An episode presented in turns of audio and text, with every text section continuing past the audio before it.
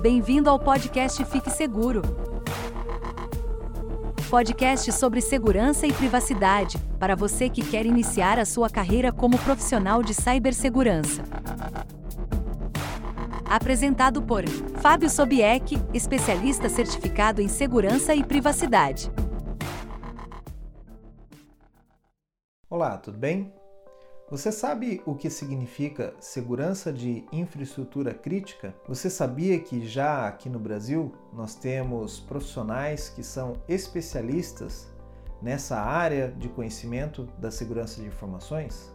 E essas empresas de infraestrutura crítica, elas podem afetar diretamente o seu dia a dia dentro da sua casa. Continua aqui nesse episódio que depois da vinheta eu vou explicar um pouco mais sobre a segurança de infraestrutura crítica. Bom, se você não sabe o que é infraestrutura crítica, esse é um termo que o governo adota para empresas que prestam serviços essenciais para a sociedade. Então, isso dentro da organização do governo, quando eles vão fazer os seus planejamentos e tudo mais, eles têm que focar nessas empresas que prestam serviços essenciais. E por serviços essenciais, a gente pode listar aí a distribuição de água, por exemplo, e o tratamento de esgoto, as empresas que trabalham com energia, seja energia elétrica, seja combustível para automóveis e que lidam com a logística. Podem ser empresas farmacêuticas, os hospitais que cuidam da saúde e até mesmo as empresas do setor financeiro, não só os bancos, mas também o mercado de ações. Para todas essas empresas, elas são classificadas, tanto aqui no Brasil quanto fora, como empresas de infraestrutura crítica.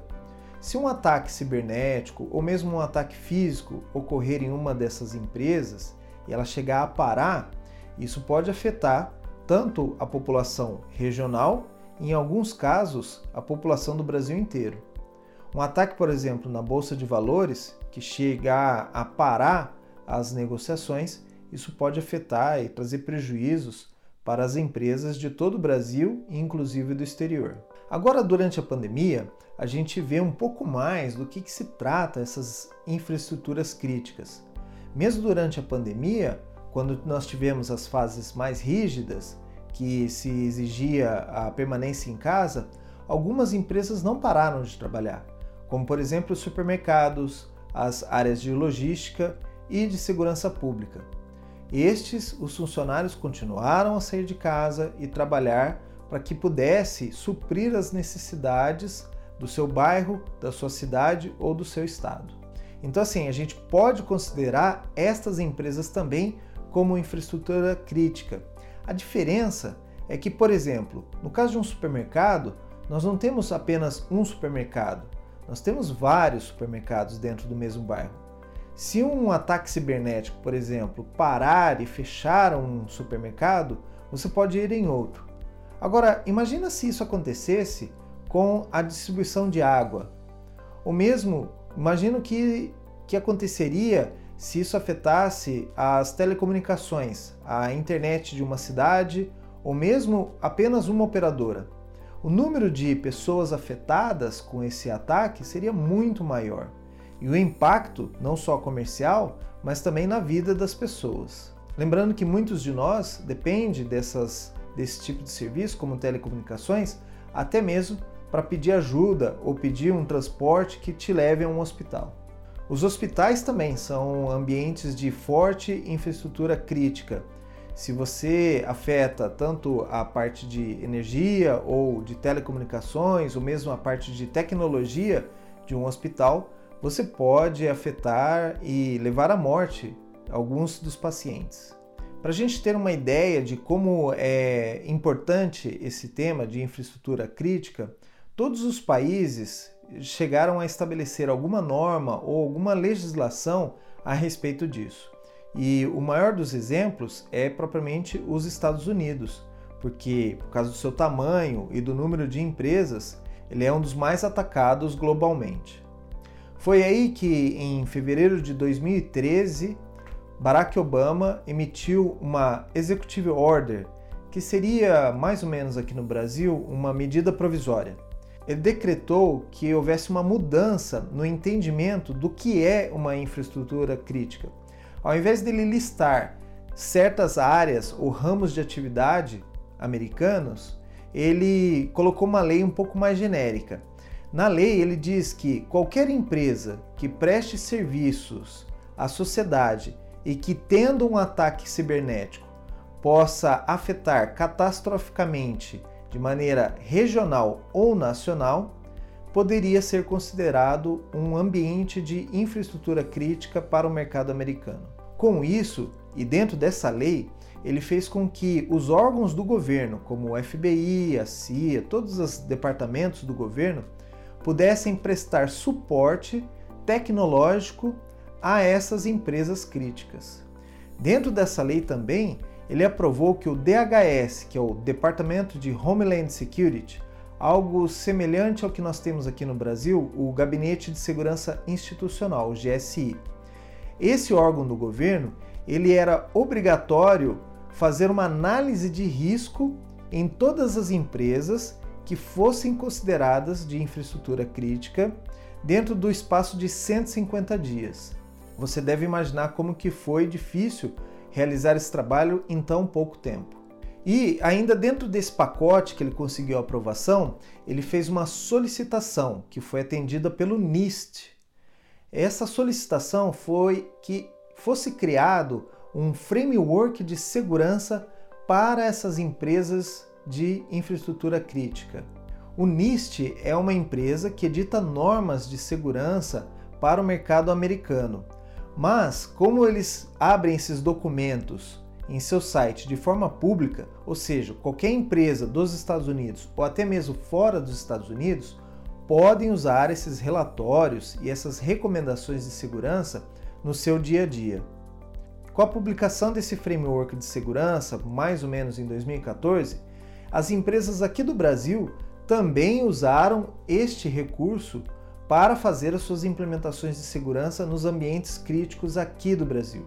O assunto ainda permaneceu tão sério que, em novembro de 2018, o presidente Donald Trump chegou a criar uma agência ou seja, algo semelhante ao que nós temos aqui com a Anatel ou a ANEEL, uma agência específica para o controle de segurança, ou seja, não só o controle, mas o suporte às empresas nesse quesito de infraestrutura crítica. E aí isso foi atendido pelo CISA, que é o Comitê de Segurança da Informação do governo americano. E por que toda essa preocupação do governo americano com relação aos ambientes de infraestrutura crítica? Bom, você deve se lembrar, em 2010 foi divulgado pela imprensa um malware chamado Stuxnet. Esse malware ficou famoso porque ele atacava somente equipamentos da empresa alemã Siemens, equipamentos de PLC, esse é um tipo de equipamento que controla máquinas industriais. Algum tempo atrás eu tive a oportunidade de ir a um encontro chamado Meetup de segurança. E lá, um dos palestrantes, ele nos explicou como que funcionava esse malware, o Stuxnet. Esse malware, ele detectava, ele invadia as máquinas industriais e ele detectava se ele estava naquele modelo exato que ele queria atacar. Uma vez que ele encontrava a máquina com o modelo e marca que ele gostaria de atacar, ele executava alterações nos controles de válvulas. Essas alterações então fizeram com que as centrífugas de enriquecimento de urânio, que estavam baseadas no Irã, fossem alteradas as composições e com isso eles tiveram sérios prejuízos. Não chegou a ser um incidente grande, como por exemplo uma explosão, mas o fato atrapalhou muito o trabalho deles e eles não conseguiam regular as máquinas, uma vez que elas estavam infectadas com malware, e ninguém desconfiava do que estava acontecendo. O fato se tornou público desde que, em 2010, a Symantec divulgou que encontrou esse vírus em outras máquinas e em outras indústrias que não eram do Irã. E que, curiosamente, ainda que o malware estivesse lá, ele não atacava a máquina. Feita então uma análise através dos pesquisadores de segurança, foi detectado que esse malware era específico para um tipo e um modelo de máquina. Todos esses indícios levaram a crer que se tratava então de um malware encomendado, provavelmente por um país e não por uma organização. Afinal de contas, ele atacava exclusivamente as máquinas que estavam fazendo o enriquecimento de urânio do Irã. Estava aí marcado um dos primeiros ataques de uma cyberguerra.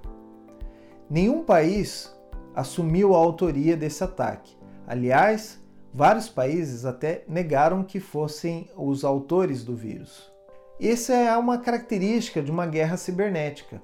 O país pode atacar outro sem necessariamente ficar óbvio ou público que foi o autor do ataque. Por conta disso, uh, existem hoje diversas teorias que os Estados Unidos acusam atacantes de governo da China e da Rússia em suas infraestruturas, e o mesmo acontece com países do Oriente Médio que acusam Israel de ser autor de ataques cibernéticos. Isso ocorre em outros países também. Por exemplo, a Coreia do Sul acusa vários ataques vindos da Coreia do Norte e atribuem esses ataques ao governo. A verdade a gente nunca vai saber, apesar que existem fortes evidências que isso realmente aconteça. É por conta disso que os profissionais da área de segurança precisam proteger as suas infraestruturas, não só dos atacantes normais que procuram atacar a empresa buscando lucro financeiro, mas também de outros governos também lucram indiretamente com, com ataques à sua tecnologia. Sobre esse documento de Framework de Segurança para Ambientes de Infraestrutura Crítica, que foi solicitado pelo presidente Barack Obama, ele foi criado então pelo NIST e divulgado. Ele conta mais ou menos com cinco itens. O primeiro tópico desse framework é o que vai estipular as regras para você identificar os ativos e identificar os riscos. Por identificar os ativos, nós temos que avaliar as empresas que estão expostas e aquelas que são consideradas críticas porque prestam um serviço essencial para a sociedade. Uma vez que essas empresas são identificadas, aí nós avaliamos os ativos, ou seja, os programas, os sistemas, os processos, os serviços que ela oferece e avaliamos os riscos que são encontrados em cima desses serviços essenciais. Então, para nós, nesse ponto, não interessa se o departamento financeiro de uma empresa como a Sabesp, que fornece água, ele foi atacado e pode parar. Para nós, o que importa nesse caso aqui é se a distribuição de água, que pode ser informatizada, ela pode ser afetada com um risco cibernético. Uma vez que nós encontramos esses ativos e já encontramos os riscos, a segunda fase do framework é o que vai fazer a proteção dos ativos. E aí nós vamos utilizar diversas técnicas para proteger e pensando sempre nos ativos essenciais para a sociedade. A terceira etapa do framework é a de detecção de problemas. Uma vez que você então identificou e protegeu, você tem que fazer avaliações constantes de risco para evitar que novos problemas surjam quando há uma mudança do software ou quando há uma mudança de processo dentro da empresa e aquilo pode acarretar em novos problemas que podem futuramente afetar a distribuição dos serviços essenciais. O quarto item desse framework, ele estabelece como que você vai responder aos ataques. Ainda que você tenha se protegido e identificado corretamente todos os seus ativos, o ataque pode ser inevitável. E para isso, a melhor coisa é a gente estar preparado. Você ter um plano de ação ou um plano de resposta àquele incidente vai fazer toda a diferença na manutenção do serviço e na disponibilidade desse serviço para todos nós. E por último, dentro do framework, a gente tem a etapa de recuperação do ataque. Ainda que você tenha um plano e ele tenha sido bem sucedido, você conseguiu acionar diversas maneiras de se mitigar um ataque ou até escapar daquele ataque, existe o processo de recuperação. Como que você volta a empresa ao status normal de atividade dela e pleno funcionamento, para que a gente evite que um ataque em massa consiga, ainda que tendo os controles, derrubar todo o serviço essencial daquela empresa. Lembrando que esse relatório do NIST, o Framework de Cibersegurança, ele é gratuito e você pode acessar diretamente no site do NIST e procurar pelo Framework de Cybersecurity para infraestruturas críticas. Eu recomendo fortemente que você utilize isso dentro da sua empresa, principalmente se ela presta um serviço essencial para nós. E por falar no Brasil, como que fica a, o controle de infraestrutura crítica aqui para nós?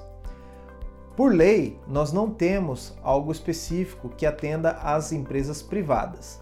Nós temos uma lei que foi instituída em 2003 que começa a abordar o tema porque outros países também adotaram e havia uma recomendação da ONU. Então, naquele tempo, começou-se a esboçar uma política de segurança nacional. Mas não foi muito para frente. Foi somente em 2018 que o, o então presidente Michel Temer ele fez a política nacional de segurança de infraestrutura crítica e disponibilizou recursos do Tesouro Nacional dentro da lei para que seja feita a análise de risco e a implementação de controles em empresas e entidades do governo. Isso cobre não só o poder executivo, mas também o poder legislativo e judiciário, os ministérios e as empresas públicas, como os Correios, a Petrobras, que também distribuem óleo, gás, energia, e outras concessionárias que são dependentes do governo federal. Mais tarde, eh, no ano de 2020, já no governo Bolsonaro, o Gabinete de Segurança Institucional trouxe o tema de volta e estabeleceu uma estratégia de segurança nacional. Aí ela é muito mais abrangente agora e você pode consultar dentro do site do Planalto é, essa estratégia, essa política que afeta a todas as empresas de governo ainda. Então, como explicado aqui, as empresas privadas ou seja, a empresa de energia elétrica aqui de São Paulo ou a Sabesp, que são empresas privadas, elas não são obrigadas a seguir o plano de estratégia nacional. Embora os profissionais que trabalham nessas empresas, eles consultem essa estratégia e avaliem pontos dessa estratégia também no seu dia a dia. É óbvio que essas empresas nacionais, elas vão buscar recursos de outros países como o framework de segurança que eu comentei do NIST. E também documentos que explicam ou indicam as melhores práticas nos países da Europa. Ou seja, toda ajuda é bem-vinda. E aqui também existem profissionais que são específicos para essa área. De tão importante que ela é, algumas empresas como a IBM já conta com consultores específicos para atender esse tipo de negócio. Os eventos de grande porte que nós tivemos nos últimos anos foi um excelente teste para as nossas empresas, as privadas e as públicas. Como, por exemplo, quando ocorreu a Olimpíada e a Copa do Mundo, várias empresas tiveram sua infraestrutura atacada e esse número chegou, em alguns casos, a ser 20 vezes maior do que um período normal. Como, por exemplo, a empresa de energia elétrica Light que é do Rio de Janeiro, durante as Olimpíadas, teve um, reportou um índice de ataques muito maior do que o habitual. Isso porque ela cuidava de toda a parte de eh, gestão de energia elétrica dos estádios e dos ambientes onde teriam as provas. É óbvio que atacantes do mundo inteiro queriam ficar famosos por promoverem um apagão durante as Olimpíadas, o que seria noticiado no mundo todo. Por conta disso, a empresa teve que se proteger e, obviamente, ela se planejou antes para se preparar para esse tipo de evento. Também já reportei aqui em outros episódios que é, instituições bancárias, que também foram ah, patrocinadores desses grandes eventos, tiveram suas infraestruturas atacadas. E quando eu falei ali de Red Team e Blue Team, é, eu comentei um, um pouco sobre um exemplo que foi adotado durante a Copa do Mundo, uma empresa teve que fazer o um monitoramento das redes e também Twitter, mídias sociais e até mesmo da Deep Web para saber quando que eles poderiam ter a sua infraestrutura atacada. E com isso eles conseguiram se proteger bem mais e se tornar mais resiliente aos ataques. Assim como outros países, as forças militares brasileiras dispõem de recursos para a prevenção de ataques em suas infraestruturas físicas, uma vez que, é, como comentado aqui, a infraestrutura crítica ela pode afetar a segurança nacional, como por exemplo nossos aeroportos. Desde 2012, então, o Exército Brasileiro conta com um corpo de profissionais, técnicos, profissionais de segurança altamente capacitados que fazem o monitoramento das redes e dos ataques às nossas organizações e ajudam as empresas do Brasil a controlarem esses ataques. Eles ajudam não só na proteção destes, mas também com o levantamento de contra-informação que pode ajudar outros departamentos do governo e também empresas. Um dos primeiros grandes eventos que o Comitê de Cibersegurança do Exército atuou foi a conferência Rio que ocorreu no Rio de Janeiro e que trouxe a nosso país diversas autoridades de muitos países. Uma conferência como essa, que tratava de ecologia, atraiu muitos uh, cyberterroristas e os hacktivistas, aqueles que querem fazer ataques para promover a sua discussão de ideias. Foi por isso então que naquela época foi elaborado e planejado este Comitê de Segurança Cibernética do Exército. E ele vem desde lá aumentando seu efetivo e auxiliando as nossas empresas e o país em outros grandes eventos. Esse Comitê de Segurança Cibernética também trabalhou durante as Olimpíadas para evitar o cyberterrorismo, também trabalhou durante a Copa do Mundo e outro grande evento que nós tivemos aqui, a visita do Papa no, na Jornada Mundial da Juventude, e trouxe vários visitantes de outros países e que nos deixou bem preocupados em termos de segurança, não só cibernética, mas também a segurança física e possíveis ataques terroristas dentro do nosso país. Então vejam que esse tema de segurança de infraestrutura crítica, ele extrapola um pouco quando a gente começa a abranger os temas de cyberguerras. Isso é uma realidade já dentro do nosso país e em outros países, e constantemente a gente vê é, acusações, por exemplo, países do Oriente Médio que acusam o, atacantes pagos pelo governo israelense de promoverem ataques às suas empresas, ou mesmo nos Estados Unidos que acusam pessoas da China e da Rússia ligadas ao governo de influenciarem as suas eleições, como por exemplo, ou promoverem ataques nas suas infraestruturas, como aeroportos e departamentos de água, energia, saúde, é, empresas que são essenciais para a sociedade americana.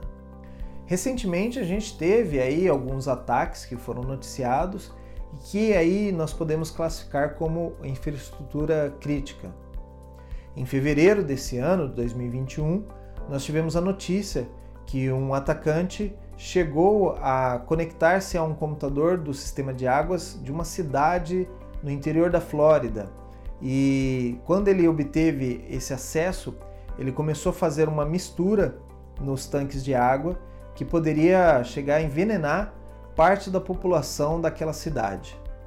Por sorte ou mesmo competência dos profissionais de segurança, esse ataque ele foi evitado antes que desse continuidade e ele foi identificado que o atacante utilizou uma ferramenta de acesso remoto, como o TeamViewer, para chegar a ter acesso às máquinas que controlavam os produtos químicos que iam na água.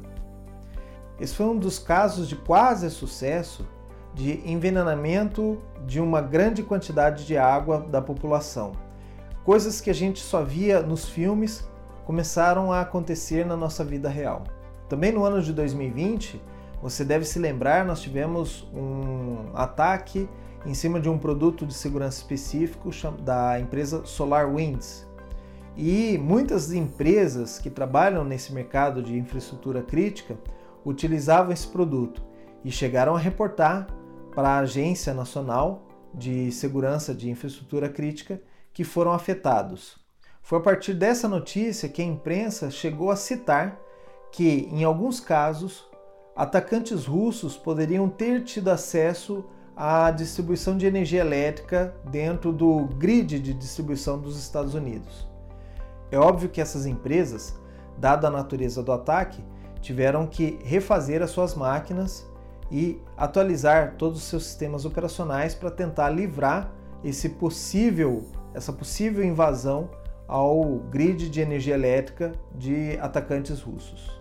E agora, mais recentemente, a data de publicação desse episódio, em abril de 2021, a gente recebeu a notícia que uma usina de enriquecimento de urânio, de novo no Irã, ela explodiu.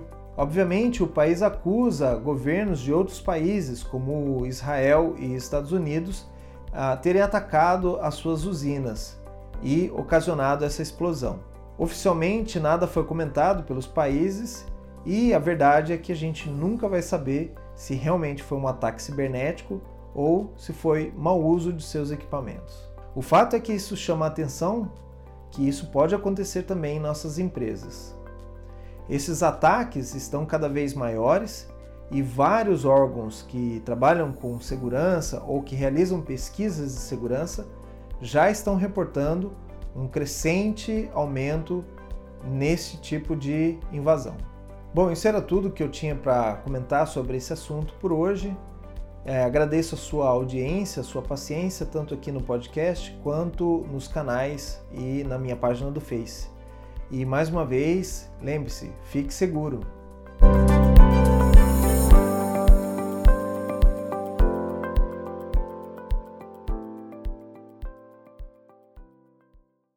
Você ouviu o podcast Fique Seguro apresentado por Fábio Sobieck. Acesse www.sobieck.net/cine e cadastre-se como membro. Você receberá semanalmente dicas e detalhamento de requisitos de vagas de segurança da informação, entre outras informações.